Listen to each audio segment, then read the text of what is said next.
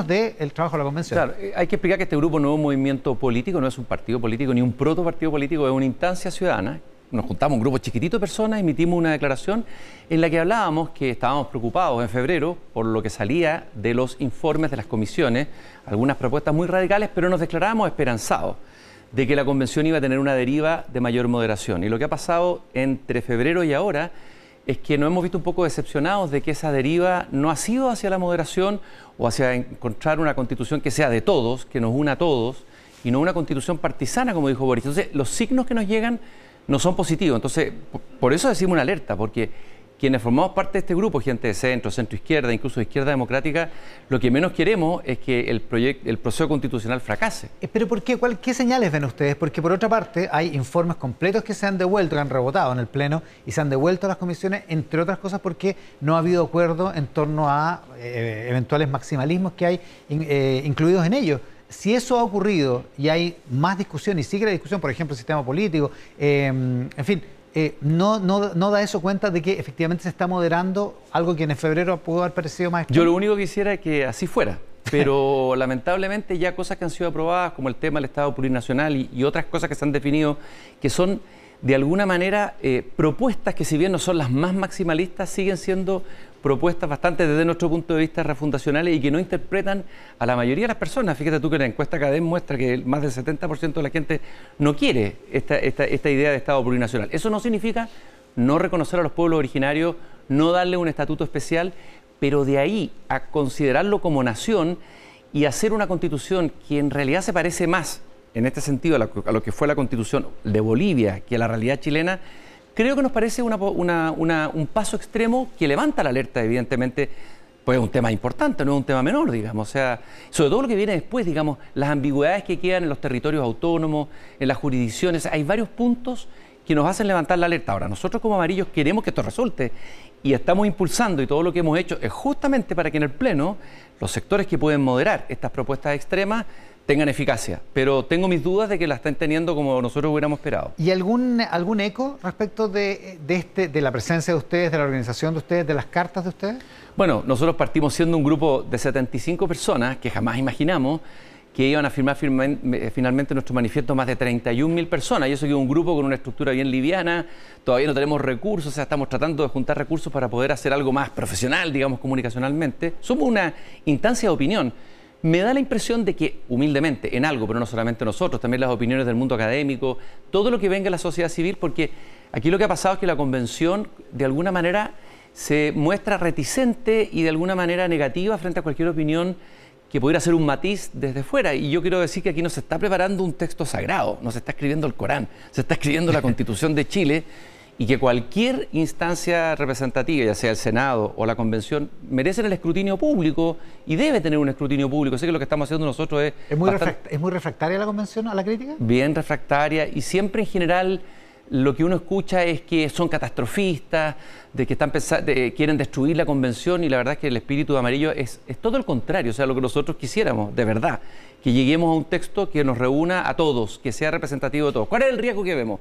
El riesgo que vemos es que si no se llega a una constitución que represente no solamente a la centroderecha, que es una minoría hoy día en la convención y que está, ha sido completamente ninguneada, prácticamente yo diría borrada la discusión, sino que también a sectores más moderados y socialdemócratas o de centro izquierda, me parece que eso vamos a un apruebo que no va a ser mayoritario, que no va a ser contundente, y eso es malo para una constitución que partió con, una, con un setenta y tanto por ciento en el plebiscito de, de entrada, descapitalizar ese momento de gran acuerdo y de esperanza que hubo en, ese plebiscito. Eh, así como están las cosas, ¿ustedes están por el rechazo a esta altura? No, nosotros no hemos planteado ni hemos ni siquiera discutido en este momento el tema del rechazo, no estamos en eso. Eso tendremos que hacerlo siendo rigurosos cuando tengamos el texto, pero si decimos que le decimos no y usamos el, justamente el no en recuerdo al no de la constitución de Pinochet, estamos diciendo no a cosas que ya han sido aprobadas y no a cosas que vienen en camino y que eh, creemos que merecen una segunda vuelta y merecen ceder. A ver, yo creo que el gran déficit de la convención es el diálogo. Aquí no ha habido diálogo verdadero. Diálogo verdadero es conversar con el que piensa distinto e incorporarlo. No ha habido diálogo. Entonces, ese déficit lo encuentro extremadamente peligroso, porque el objetivo final, ¿qué es? Una constitución para todos, no mm. una constitución que represente solo un sector ni de izquierda ni de derecha. Ahora, es bien fuerte hacer la comparación con la constitución de Pinochet del 80, digamos. No, sí, es fuerte la comparación, te la estoy diciendo como para ilustrar, en el sentido que no nos gusta la palabra rechazo, al, grupo amarillo no le gusta la palabra rechazo, por eso, estamos usando la palabra no. Y yo sé que para algunas personas dentro de la convención puede parecer que nosotros queremos ir en esa dirección. No, en realidad, los grupos más maximalistas, más extremos, están empujando a sectores más moderados hacia el rechazo. O sea, tú, te das cuenta en la encuesta, lo que ha subido, la encuesta más seria es el no sabe, no responde. O sea, hay un veintitantos por ciento de la población que debiera estar aprobando lo que está pasando en la convención y no está satisfecha. Además, súbale eso el, rechazo, que es como un 30%. Entonces, hay algo que no, no ha sido bien hecho, si no, no estaríamos conversando aquí, yo no estaría aquí en el estudio en esta entrevista. Ahora, eh, hay una especie de riesgo implícito, lo plantea Andrea Vial hoy día en su columna del Rat Pack Domingo, eh, un riesgo en haber dejado tan hacia el final de la discusión el tema de los derechos sociales. ¿Es parte de los problemas que pueden estar viéndose en la Convención? Yo estoy de acuerdo que eh, si había una demanda sentida del pueblo de Chile después del estallido, era justamente estas demandas. Un Estado social de derecho, el tema de la salud, y se ha dejado al final eso, y no solamente eso, sino que no fue aprobada una norma que representaba lo que debiera haber unido a todos. Eso refleja que hay negociaciones, que hay cocina en la, en la convención, pero en el más sentido de la palabra. Entonces, yo estoy de acuerdo contigo. O sea, lo que, debiera unirnos es justamente el tema de los derechos. Y estos otros temas donde hay legítimas opiniones distintas, puede haber una postura más indigenista, más feminista, pero son agendas identitarias pero no son agendas que apunten a buscar una, especie de consenso de todo el país. Y yo creo que esa mezcla de cosas hace que hoy día hayamos pasado de la preocupación a la alerta máxima en el grupo amarillo. ¿Cuál es la alternativa? ¿La alternativa a qué? La alternativa a lo que está pasando, digamos. ¿Cuál es la alternativa que, propone usted? Porque lo que hay en el planteamiento es, si encontramos una manera de hacer un texto distinto, pero bueno, no se está encontrando por lo visto, ¿cuál es la opción? No, lo que pasa es que en este momento no hay ninguna opción viable fuera de la prueba y el rechazo. Habría que hacer una reforma constitucional. Hay gente que está planteando eso. Sí, la idea no de la tercera vía. no sé si eso será viable o no posible y me parece que es bien triste estar pensando en eso hoy día, cuando deberíamos estar pensando en que esta constitución sea aprobada mayoritariamente. Yo creo que la alternativa hoy es que el gobierno, el gobierno de Boric, yo sé que no puede intervenir en la convención, pero envíe una señal potente, por lo menos a su, a su coalición política, para que cumpla un papel que desde mi punto de vista no ha cumplido ni el Frente Amplio ni el Partido Socialista, a mí por lo menos me han defraudado, no han cumplido esa función que debían haber. Ellas eran como el centro de la convención. ¿Cuál es la función? Bueno, es justamente tratar de apuntar a que lo que se apruebe en la convención genere, suscite un consenso mayoritario, porque yo creo que hay sectores de, incluso de la derecha liberal que estarían dispuestas a firmar, por ejemplo, lo que tú decías, una constitución de derechos sociales, estaría dispuesta la derecha eh, liberal a firmar eso. A lo mejor los sectores más extremos de la derecha no. Entonces, uno tiene que tratar de buscar, esto no es un programa de gobierno, lo que se está votando, es una constitución. Y da la impresión a veces que hay algunos convencionales que estuvieran preparando más un programa de gobierno que una constitución, mm. muy ideologizada. Eso es lo que quiero decir. ¿Y ustedes ven en el presidente o en el gobierno esa, esa voluntad, atisbos de esa voluntad? Yo veo de alguna manera dos almas.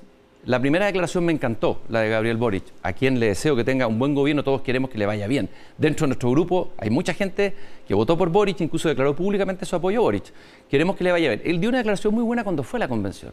Dijo, yo no, no necesitamos una constitución partisana, mm. sino la casa de todos. Bueno, decimos lo mismo en amarillo, pero hay otra declaración del presidente que no me gustó, cuando él dijo, es, es preferible hacer una constitución que aunque tenga problemas, o sea, que sea mala o reguleque, que la constitución del 80. Primero porque es una falacia, la constitución del 80 ya sabemos que ha sido reformada infinitas veces, tiene un pecado de origen, estamos de acuerdo, la mayoría de los chilenos no la quiere, ok, en eso estamos.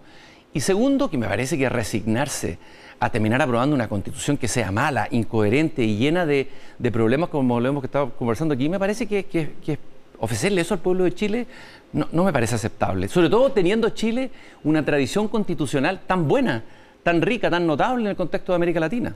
¿Hay convencionales que, este, que representen de alguna manera el punto de vista de Amarillos por Chile en la convención? Sí, hay un convencional que con mucha valentía, con mucho coraje, nosotros también con valentía y coraje, quiero decirte que hemos recibido funas, denostaciones, los convencionales comprenderán las amenazas que reciben adentro de la convención, las reciben, ¿ya? Eh, Miguel Ángel Boto que se declaró amarillo en una entrevista. Y yo creo que hay muchos convencionales que probablemente están muy cerca de la línea nuestra, hemos estado conversando con varios de ellos, no se han declarado públicamente, me imagino que es complicado hacerlo, pero yo creo que hay convencionales que, están afines o riman un poco con el espíritu del, movimiento amarillo. ¿Es complicado hacerlo por qué, Cristian? ¿Es complicado hacerlo porque hay un estado de ánimo, o es porque hay un ambiente, o es porque efectivamente hay eh, funas o amenazas o bullying? Hay funas, hay amenazas, hay bullying, le llegan a los chats, eso entiendo la información de los de algunos convencionales, en el momento en que van a votar una norma, empiezan a llegar miles de chats de distintos lugares, de dirigentes, de sindicatos, presionando, o sea, están bajo constante lupa y presión. Y esta funa y esta cultura de la cancelación, lamentablemente, la hemos visto en las universidades, la hemos visto en otras instituciones y es extremadamente peligroso que eso se instale. Eh, nosotros mismos, como te decía, fuimos atacados, denostados, cuando somos un grupo que en realidad tiene un planteamiento tremendamente prudente, si nos estamos pidiendo, estamos pidiendo lo mismo que pidió el presidente Boric, una constitución para todos y no una constitución partisana. Y hoy la línea, lo que se ve, la deriva de la constitución parece que nos está llevando a una constitución más partisana que una constitución que nos una a todos. Ahora, ¿dónde está el límite? Porque tiene sentido que los votantes ejerzan presión o fiscalicen el comportamiento y las votaciones de Pero es sospechoso que, sea tan organizado, que sea tan organizado. no, de acuerdo, pero ¿dónde está el límite de eso? ¿Cuándo, ¿Cuándo, pasa a ser una cosa ilegítima? Bueno, cuando hay amenaza, cuando hay, eh, cuando hay denostaciones públicas, cuando hay infamia.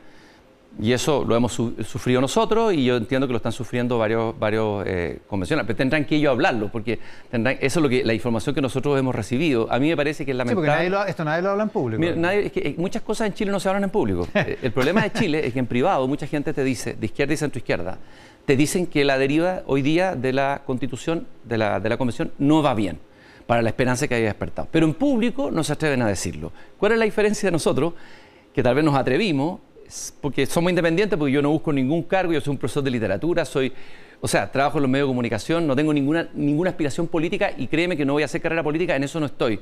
Pero nos dimos cuenta que el país de alguna manera estaba sufriendo un riesgo y íbamos a tener una mala deriva si llegamos a una constitución que sea mal hecha y además una constitución que no nos represente a todos. Ese escenario, incluso del triunfo de un rechazo, eh, que nadie puede descartarlo, digamos, o el triunfo de un apruebo estrecho que no reúna a todos, lo único que hace es eh, eh, eternizar la polarización. Mm. Es repetir la polarización, vamos a llegar a un escenario más parecido a lo que fue la elección de Cast con Boric, y eso no puede ser.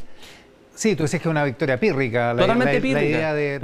si, venimos del 70%, el 70% de los chilenos votó para cambiar la constitución. Imagínate llegar a una elección en que solo el 50 y tanto, o en votación más estrecha, va a votar a favor de una nueva constitución. Ahí se descapitalizó ese momento de esperanza y donde podíamos haber apostado por haber hecho una constitución en que todos cedieran.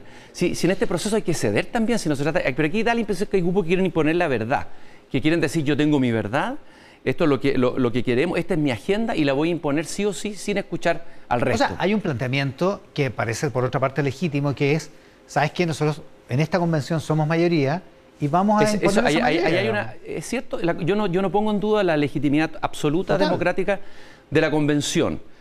Tal vez habría que hacer un matiz, que hay sobre representación por un tema de escaños reservados, que habría que analizarlo, pero lo dejo aparte incluso eso. Sin embargo, las mayorías son siempre cambiantes. Sabemos que el que hoy es mayoría, el día de mañana es minoría, ¿no es cierto? Y la convención debiera mirar lo que pasa en el país. Las últimas dos elecciones, presidencial y Senado, resulta que la derecha tiene más del 40%, en el Senado es la mitad, y un candidato de extrema derecha consiguió casi un 45%. Uno no puede ser asesor. A mí no me gustaría a lo mejor que a, la gente de izquierda, o mucha gente de izquierda más radical, no le gustaría que exista la derecha, pero la derecha existe. Son una parte de los chilenos y la constitución que va, va a señalar cómo coexistimos quienes pensamos distinto en una sociedad, cómo se limitan los poderes mutuamente. Entonces, apostar por hacer una constitución ideologizada o imponer mi agenda, porque tengo la mayoría hoy día, a mí me parece que es llevarse la pelota para la casa y me parece un acto que es poco responsable desde el punto de vista de largo plazo, porque la constitución es algo de, muy largo plazo, no de corto plazo. qué pasó aquí? Es un problema de revancha por, haber estado silenciados y fuera del debate, fuera, en la práctica fuera de todo, durante muchos años. Es un problema de que no, no son las personas que están mejor preparadas, es un problema del tipo de elección que se llevó con muchos independientes. ¿Qué, es lo que pasó en la convención, en tu opinión? Yo creo que, la causa de todos los males, eh, eh, que el origen del estallido es la decadencia de nuestra clase política, que no dio el ancho para darle respuesta real a las necesidades de las personas y por eso surgió el estallido social. Ese desplome de la, clase política hace que la gente se vuelque a votar por lista independiente. Yo siempre tuve mucha esperanza, fíjate, en esta lista del pueblo la mirada decía hay que observarla, hay que mirarla. Pero a corto andar nos dimos cuenta que en realidad eran sectores más ultras los que se habían apoderado y coaptado esas listas, incluso eran los pueblos originarios, o sea, los que trabajan más políticamente. Entonces, al final no eran listas tan independientes que uno pudiera pensar que van a pensar y escuchar el planteamiento del otro, en este caso la minoría de la derecha. Rápidamente se vieron alineados, aliados con el Partido Comunista, en una línea más extrema. Entonces, venimos de una decadencia del sistema político, venimos de un país que está fracturado social y políticamente y la constitución es la oportunidad de que nos volvamos a unir. Y yo no creo, algunos dicen la revancha. Yo entiendo que puede haber mucha rabia, sobre todo en el pueblo de Chile, mucha rabia, mucha molestia por las inequidades, los abusos. En eso estamos completamente de acuerdo. O sea, hay gente que habló en la convención y que nunca había hablado en un foro y esto está perfecto. político y yo, nacional, encuentro, yo encuentro excelente que haya una diversidad. Sí me preocupa cuando los movimientos independientes giran hacia un populismo que se ocurre en todo el mundo y por eso los partidos políticos son tan importantes. Pero ok, esta convención es legítima, nadie lo pone en duda, pero está sobreideologizada. Esa, esa es la alerta que nosotros estamos despertando y estamos diciendo, todavía tal vez, mira, voy a ser así ingenuo en, mi, en mi optimismo, mi esperanza, quiero apostar por la esperanza de que se pueda corregir el rumbo y pienso que el rol que pueda tener el presidente de la República puede ser importante en las semanas que vienen. Y si no, vamos a tener que evaluar. Pero sería lamentable que nos farreáramos esta oportunidad histórica que tenemos de hacer una constitución que sea para todos, de verdad, para todos y todas, de verdad. ¿Piensan pedirle una reunión al presidente? Nosotros estamos dispuestos a conversar con todo el que nos llame. Somos una instancia, no tenemos, no somos un partido, no, digamos, somos una instancia ciudadana si nos quiere invitar, pero encantado de conversar con él y con quien sea. ¿eh? O sea, no hay ningún problema. Creemos en el diálogo, creemos que hay que dialogar hasta que duela. Eso, esa es nuestra esencia de amarillo. Dialogar hasta que duela. Sí. Cristian eh, Barken, académico, comunicador, escritor y fundador de esta iniciativa ciudadana llamada Amarillos por Chile, que se declara en alerta máxima, eh, alarmados precisamente por eh, el estado de las cosas al interior del debate constitucional. Cristian, muchísimas gracias por estar con Gracias nosotros. por el espacio, Iván.